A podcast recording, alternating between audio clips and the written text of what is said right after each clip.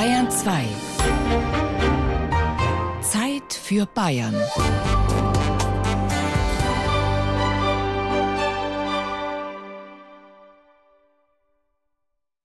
Unsere Veranstaltung war nie, ist nicht und wird nicht sein ein verspäteter politischer Faschingsrundel. Er ist auch keine politische Kapuzinerpredigt. Hier trifft sich in der Tat der größte Stammtisch Deutschlands. Die CSU ist stolz darauf und kämpft dafür, die Lufthoheit über den Stammtischen zu erhalten oder zu erringen, dort wo wir sie nicht haben. Für die einen ist eine ernsthafte politische Veranstaltung, für die anderen halt doch nur die Fortsetzung des Faschings mit anderen Mitteln. Aber egal wie man den politischen Aschermittwoch sieht, am Anfang steht immer, nein, nicht der Defiliermarsch, sondern das Rindviech. Denn begonnen hat alles mit dem Viehmarkt im niederbayerischen Vilshofen. Den gab es schon im 16. Jahrhundert und seit 1888 findet er alljährlich am Aschermittwoch statt. In guten Zeiten trieben die Bauern 2000 Rinder nach Vilshofen, an die 10.000 Besucher belagerten die Stadt. Erst pilgerten sie an die Stände und dann in die Wirtshäuser. Nach zwei, drei Maß wurde dort natürlich auch über Politik diskutiert. Kein Zufall also, dass ausgerechnet in Vilshofen der erste politische Aschermittwoch stattfand, in höchst turbulenten Zeiten. Vilshofen, 6. März 1919. Der Bayerische Bauernbund Vilshofen hielt am gestrigen Aschermittwoch im Wieninger Saal eine Volksversammlung ab, welche sehr zahlreich besucht war. Obwohl zwei von vier angekündigten Rednern gar nicht erschienen. Sie mussten überraschend zurück nach München. Dort herrschte das Chaos. Knapp zwei Wochen zuvor, am 21. Februar, war nämlich Bayerns erster Ministerpräsident Kurt Eisner hinterrücks erschossen worden. Der unabhängige Sozialist Eisner hatte im November 1918 die Monarchie abgeschafft. Seither tobte ein heftiger Streit über die Zukunft Bayerns. Räterepublik oder parlamentarische Demokratie? Das war die Frage. Der Bayerische Bauernbund, der in Niederbayern traditionell stark war, hatte damals einen radikalen linken Flügel und der war Seit an Seit mit Kurt Eisner marschiert. Für die Revolution, für den Sozialismus. Diese politische Haltung kam auch im März 1919 in Vilshofen zum Ausdruck, sagt der Kreisheimatpfleger und Stadthistoriker Rudolf Drasch. Und die waren tatsächlich radikal. Die haben auch beim politischen Aschermittwoch 1919 gefordert, also Großgrundbesitzer zu enteignen und entsprechend auf die kleinen äh, Landwirte dann oder solche, die es werden wollen, dann zu verteilen. Das war also schon eine gewaltige revolutionäre Forderung. Gegen die Privilegien des Adels, gegen Klerikalismus, Militarismus, Kapitalismus aber für die kleinen Bauern und das allgemeine Volkswohl. So klang es also 1919 beim ersten politischen Aschermittwoch in Vilshofen. Der endete schließlich mit einem Hoch auf den Volksstaat Bayern.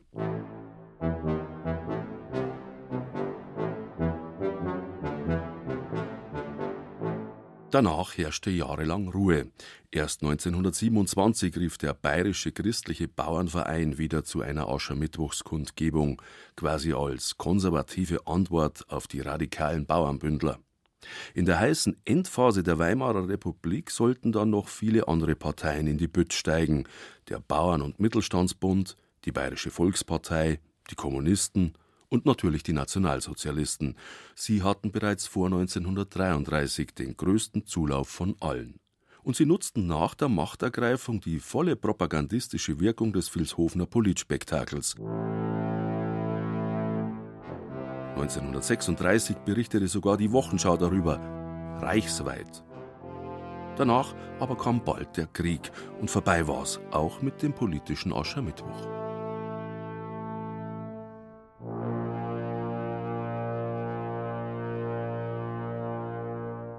Der Neuanfang 1946 war zunächst verhalten.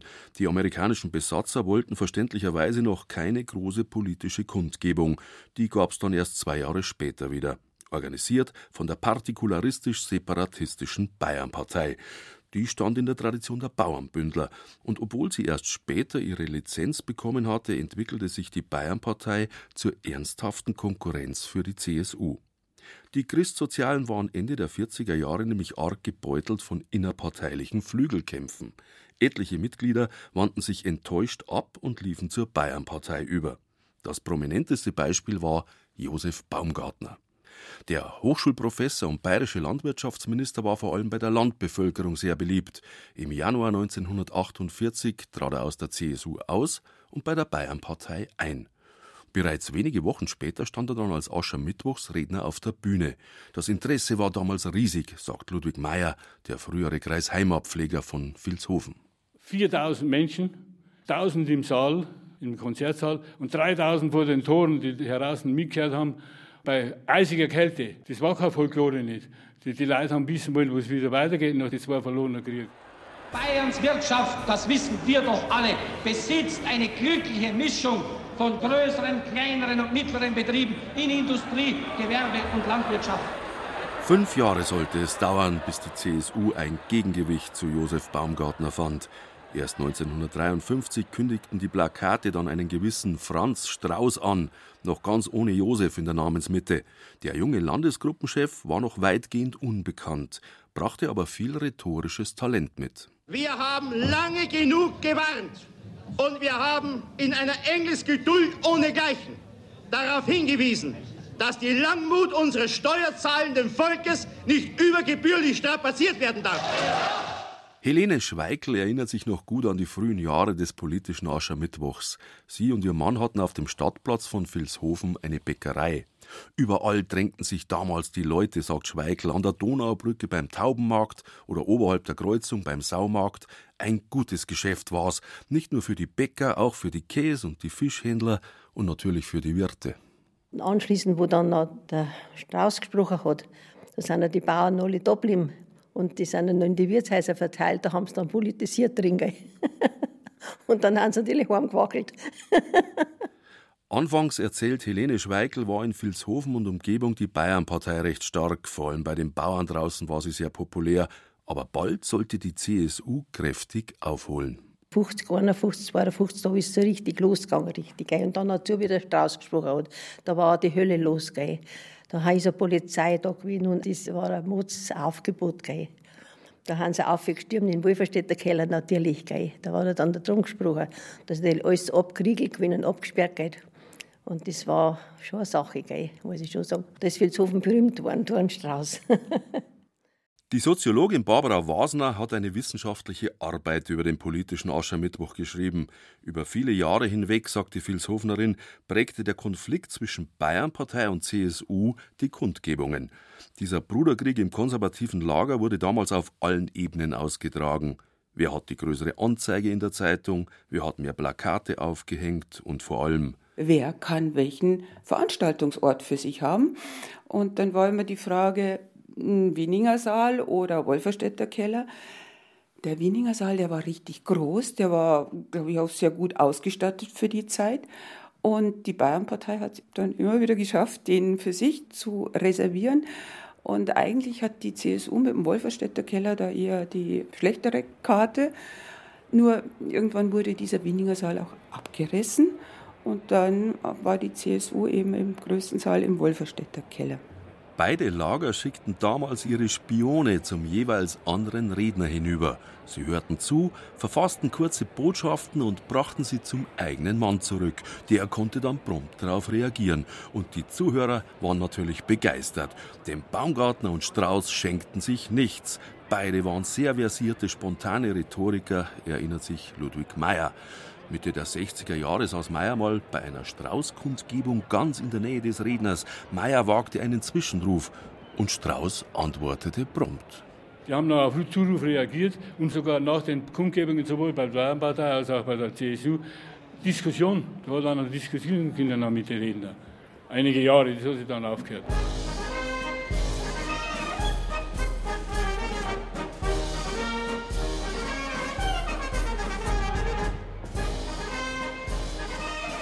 Märsche, weiß-blaue Fahnen, Trachten, Blasmusik, all die folkloristischen Elemente, die wir heute oft mit dem politischen Aschermittwoch verbinden, hat vor allem die Bayernpartei in den 1950er Jahren eingeführt, sagt Barbara Wasner. Das war sehr lange Zeit wirklich absolut nur das Ding von der Bayernpartei. Wenn man sich die alten Bilder von den CSU-Kundgebungen anguckt, dann ist das absolut alles clean. Da gibt es keinen Trachtenhut, da gibt es keine Tracht, da gibt es keine Bayernfahne, da gibt es kein Bier, da gibt es kein Leberkast, da gibt es all das gar nicht. Aber das sollte sich ändern. Ende der 50er Jahre versetzte die CSU der Bayernpartei den politischen Todesstoß mit keineswegs immer sauberen Methoden in der sogenannten Spielbankenaffäre. Intrigen, Unterstellungen und Meineide gehörten damals zum politischen Alltagsgeschäft. Die CSU hat die Bayernpartei mit, naja, vielleicht nicht immer ganz netten Mitteln besiegt, hat aber damit eben auch dieses Wählerpotenzial, das die Bayernpartei ihnen ja immer irgendwo streitig gemacht hat, an sich ziehen müssen. Das hat man schon auch gemacht mit diesem wir haben das schöne Bayern erfunden und Laptop und Lederhose. Also dieses Verbinden von traditioneller Politikausrichtung mit modernen Mitteln. Also das hat die CSU dann, glaube ich, auch wahnsinnig gut hingekriegt, eben genau diesen Spagat zu schaffen, dass man diese Wählergruppen zusammenbinden kann.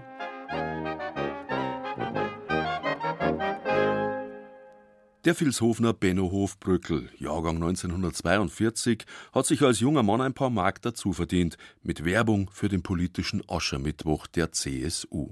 Ja, anfangs der 60er haben sie einen ganz alten VW gehabt, so einen Standard. Und da haben sie Durchstände aufgebaut, Lautsprecheranlage und eine alte Anlage im Auto drin. Und da sind wir durch einen alten Landkreis Salzhof gefahren. Und zwischen Defiliermarsch und Radetzky-Marsch und so ist dann meine Ansage gekommen, Strauß spricht, Strauß spricht, Hallo, Strauß spricht. Und haben ein Datum angesagt, wann er spricht und wo er spricht. Und wir haben die Gesamtbevölkerung herzlich eingeladen. Was viele gern angenommen haben, andere hingegen nicht. Franz Josef Strauß hat halt immer polarisiert, sagt die Soziologin Barbara Wasner. Auf alten Schwarz-Weiß-Fotos im Vilshofener Stadtarchiv kann man sehen, dass es früh schon Demonstrationen gab das ist etwas, was entstanden ist aus dieser mm, ja, Protestbewegung gegen Strauß. Also das war schon sehr früh in den 50er, 60er Jahren so, dass die Leute da einfach mit ihren Transparenten, mit ihren Demonstrationen einfach die mediale Aufmerksamkeit genutzt haben. Vor allem in den späten 60er und frühen 70er Jahren ging es durchaus ruppig zu. Klaus Rose, damals ein junger CSU-Politiker, kandidierte für den Landtag und versuchte neue Wählerschichten zu erreichen, unter anderem auch als Vorredner von Franz Josef Strauß beim politischen Aschermittwoch in Vilshofen. In den 60er Jahren war nur der Drachenanzug gang und gäbe. Anfang der 70er Jahre war bereits das mehr staatsmännische. Auch der Strauß selber ist im blauen Anzug aufgetreten. Also das war alles ein bisschen anders. Und diese Veränderung auch in der Mentalität habe ich zu nutzen versucht. Der Andrang in Vilshofen wurde immer größer, zu groß für die Kleinstadt an der Donau. Es fehlte hinten und vorne an allem, an Klos, an Sitzplätzen, ja sogar an Zugängen. Es war tatsächlich so, dass der Strauß, der natürlich mal etwas später kam mit der Ehefrau, nicht mehr rein konnte in den Saal mit dem normalen Zugang. Den hat man dann hinten beim Fenster raufgeschoben und beim Fenster auch reingeschoben, auch die Marianne. Und das ist also etwas gewesen, was man äh, zwar im Nachhinein lustig empfunden hat, aber es war halt untragbar. Nein, einen bayerischen Staatsmann, der sogar von Mao Zedong eingeladen wird, den kann man nicht einfach durchs Wirtshausfenster schieben. Deshalb musste der politische Aschermittwoch Mitte der 70er Jahre umziehen, von Vilshofen nach Passau in die wesentlich größere Nibelungenhalle. 8000 Leute hat sie gefasst, das Zehnfache von Wolferstädter Keller. Meine sehr verehrten Damen und Herren, früher habe ich immer gesagt, liebe Bürgerinnen und Bürger von Vilshofen und Umgebung. Das war früher. Jetzt kamen die Strauß-Fans nach Passau mit Bussen von ganz weit her, aus Bremen, Hannover oder Peine. Kann sie gar nicht alle aufzählen. Düsseldorf habe ich eben gesehen. Den Vilshofenern blieben immerhin die Bayernpartei und die SPD. Letztere bot in den 80er und 90er Jahren sogar echte politische Schwergewichte auf. Hans-Jochen Vogel, Renate Schmidt, Oskar Lafontaine oder Gerhard Schröder. Wer glaubt, die deutschen Sozialdemokraten, diese Regierung, der Bundeskanzler, der ließe sich gleichsam als Hauklotz stilisieren, auf den man immer draufhauen kann, der soll auf den Rückschlag achten. Das sage ich in aller Deutlichkeit.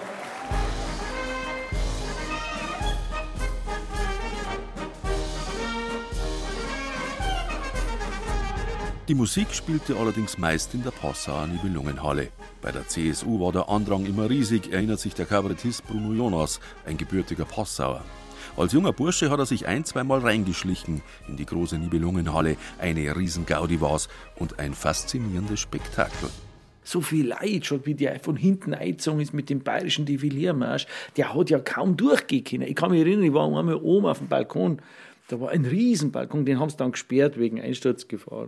Und da habe hab, hab ich abschauen können und das war schon ein Phänomen, wie dieser Mann da durch engste Menschenmassen durchgeht bis vorn hin und der Divilliermarsch wird gespielt und dann steht der vorn und hebt die Arme und es braust ein Applaus los, nur weil der Mann da ist. Also das war schon äh, eine große Demonstration, auch von Leutseligkeit und von, von Anbindung an, an sein Publikum. Die Rhetorik war manchmal schon ein bisschen derb, sagt Bruno Jonas, aber durchaus unterhaltsam. Denn Franz Josef Strauß schonte weder die Roten noch die Grünen noch die Liberalen. Hier ein Beispiel aus der Rede im Jahr 1982, als Strauß die FDP aufs Korn nahm. Gut, sie ist so klein, aber fein und für die, die einen, die, die Rot nicht wollen und Schwarz nicht mögen, dann haben wir so eine Zwischenpartei mit der FDP. Äh, meine Damen und Herren, vom Standpunkt staatspolitischer Verantwortung aus hat die FDP versagt. Es ist ja ein Witz. Es ist ja ein Witz, wenn sie jetzt, wenn sie jetzt Flugzettel verteilt in ganz Bayern und sich an die CSU-Wähler wendet. Sie möchten doch diesmal im Landtagswahl die FDP wählen. Liberal sind wir schon, aber deppert sind wir nicht. Aber bei aller Direktheit, Strauß hatte immer auch die Fähigkeit zur feinen Ironie, erzählt Bruno Jonas. Wahrscheinlich wegen seiner humanistischen Bildung, die Strauß auch gern mal vor einem Massenpublikum zur Schau stellte. Cicero hat in einem Brief geschrieben: Epistula non erubescit. Ein Brief kann nicht rot werden. Was meine ich damit? Wenn man allerdings an einer Spielhölle das Schild Apotheke anbringt, dann gibt es noch lange dort drin keine Heilmittel. Dieses Wort Beschäftigungsprogramm ist reiner Etikettenschwindel. Bei aller humanistischen Bildung, so eine Straußrede, sagt Bruno Jonas, konnte schon auch ganz schön ermüdend sein weil der nicht aufgehört hat. Der hat ja drei Stunden geredet. Also so gefühlt waren es oft, der hat um 11 Uhr angefangen, glaube ich, und hat um 2 Uhr aufgehört oder so. Und dann hat man schon auch gemerkt, boah, jetzt wird es schwierig. Drei Stunden Aufmerksamkeit nach zwei Maß, weißt, das ist nicht so einfach, aber der Schlussapplaus war dann wieder mächtig. der Begriff der Fastenzeit wird lebenslänglich mit Helmut Schmidt verbunden werden. Aber nach der Fastenzeit kommt der Auferstehungssonntag kommt die Osterzeit. Und wir werden die Osterzeit in der Bundesrepublik Deutschland einläuten. So wahr uns Gott helfe. Ich danke Ihnen. Der Autor und Journalist Hannes Burger war als Berichterstatter öfter vor Ort. Beim politischen Aschermittwoch in Vilshofen, sagt er, ging es meist ernst dazu. Beim Strauß in Passau hingegen war mehr Witz drin. Der Strauß hat nämlich hin und wieder die politischen Gegner sauber erbleckt. Der kalkulierte Tabubruch gehörte bei ihm zum politischen Aschermittwoch wie die Fischsemmel und das Bier. Das war ja im Grunde genommen wie beim Haut den Lukas am Volksfest. Da haust du mit dem Schlägel unten drauf und oben, in diesem Fall in Bonn, schnalzt's. Bundesweit nahmen die Medien solche rhetorischen Schnalzer dankbar entgegen, sagt Hannes Burger. Und in Bayern, da war man natürlich auch wieder glücklich. Das eigentlich war ja, dass am politischen Aschermittwoch bayerische Interessen gegenüber den Preisen in Bonn, dem Reichstag, in Berlin hingerieben werden und dass man denen ja mal richtig Bescheid sagt und dadurch sich den Beifall aus Bayern einholt. Franz Josef Strauß war darin ein Meister, sagt auch sein früherer Vorredner, der ehemalige Bundestagsabgeordnete Klaus Rose. Der konnte wirklich dem Volk aufs Maul schauen. Aber bei 8000, da sind ja viele, viele äh, Studierte, gebildete, äh, Mittelstandler, alle möglichen waren da drin. Und wenn da einer nur über andere gelästert hätte, das wäre nichts gewesen. Also, um, und der Strauß konnte das sehr gut. Als der große CSU-Vorsitzende am 3. Oktober 1988 stirbt, ist allen schlagartig klar, Strauß hinterlässt eine Riesenlücke. Und die CSU braucht eine neue Strategie, auch für den politischen Aschermittwoch. Und dann kamen so diese Doppelauftritte mit Weigel und Streibel. Und das war dann irgendwie so, naja, jeder hat ein bisschen geredet. Die reden halt nicht mehr so, so spontan und trotzdem geschliffen wie bei Strauß. Also man merkt dann halt, naja, da war ein Redenschreiber im Hintergrund und oh, das ist dann nicht so das, das Spontane der Blecken. Also das fehlt dann einfach. Die Aschermittwoch-Highlights waren plötzlich von ganz anderer Qualität. 1993 wurde es dann sogar unfreiwillig komisch, ja fast tragisch, als der neue Ministerpräsident Max Streibel versuchte, seine Spätzelwirtschaft so zu rechtfertigen. Freunde zu haben, ist das eine Schande bei uns in der CSU. Und deshalb, saludos, amigos.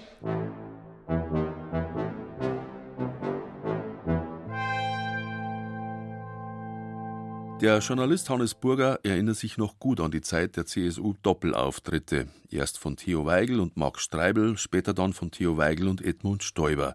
Das war damals. Wir beim Nikolaus, zuerst hat der heilige Theo gesprochen und dann der Krampus Edmund. Und der hat dann das wieder gut machen wollen, was der Weigel zu milde war und hat wieder draufgehauen. Und dann hat sich's aber endlos in die Länge gezogen. Hat das meistens drei Stunden dauert. Gell. Willkommen beim Verein für deutliche Aussprache. Sie wissen, diesen Vorsitz habe ich noch übertragen bekommen von meinem Lehrmeister Franz Josef Strauß und ich gedenke ihn noch eine geraume Zeit zu behalten, diesen Vorsitz im Verein für deutliche Aussprache. Das bayerisch-folkloristische kam in der Passauer Nibelungenhalle eigentlich nie zu kurz, sagt Barbara Wasner. Aber im Jahr 2004 wurde dann dieser fast schon legendäre Auftrittsort abgerissen spätestens dann mit dem Umzug in die Dreiländerhalle ist es dann so Parteitagsfeeling und auch das Publikum wird dann mehr und mehr domestiziert. Also die dürfen dann nicht mehr mit Plakaten und bayerischen Fahnen und sonst was so herumwedeln, sondern es ist mehr wirklich so dieses Parteitagsfeeling und wird ein bisschen langweiliger. Also von daher, die Highlights haben seit Strauß auch extrem abgenommen. Der CSU-Mann Klaus Rose sieht die Nach-Strauß-Ära ebenfalls eher kritisch. Die Kundgebungen von Theo Weigel und Edmund Stoiber seien zwar noch kraftvoll gewesen, meint Rose, und der Begriff des politischen Aschermittwochs zu einer Weltmarke geworden, aber die guten alten Zeiten, die seien trotzdem vorbei. Ja, mir tut's weh, weil äh, jetzt eigentlich nicht mehr das ist und äh, da hat leider auch die ständig schwächelnde Stimme von Horst Seehofer beigetragen der konnte da eigentlich die Leute nicht mehr fesseln. Dann haben andere gesprochen, das war dann äh, mit, mit Dobrindt, mit Söder, mit Scheuer und so, das war dann mehr, das war dann mehr Folklore. Vielleicht wird es jetzt wieder besser, wenn, wenn Söder da das machen kann.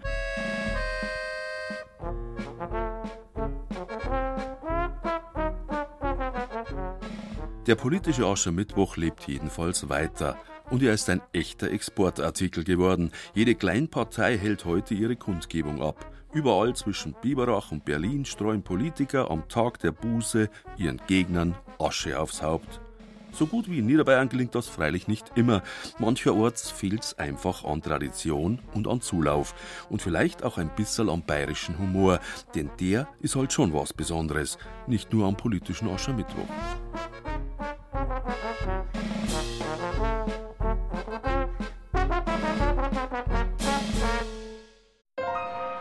Dieser Podcast gefallen hat, dann gefällt Ihnen vielleicht auch Mythos Bayern, der Bayern 2 Podcast zur Landesausstellung 2018 mit Gerald Huber. Mythos Bayern finden Sie unter bayern2.de/slash podcast und überall, wo es Podcasts gibt.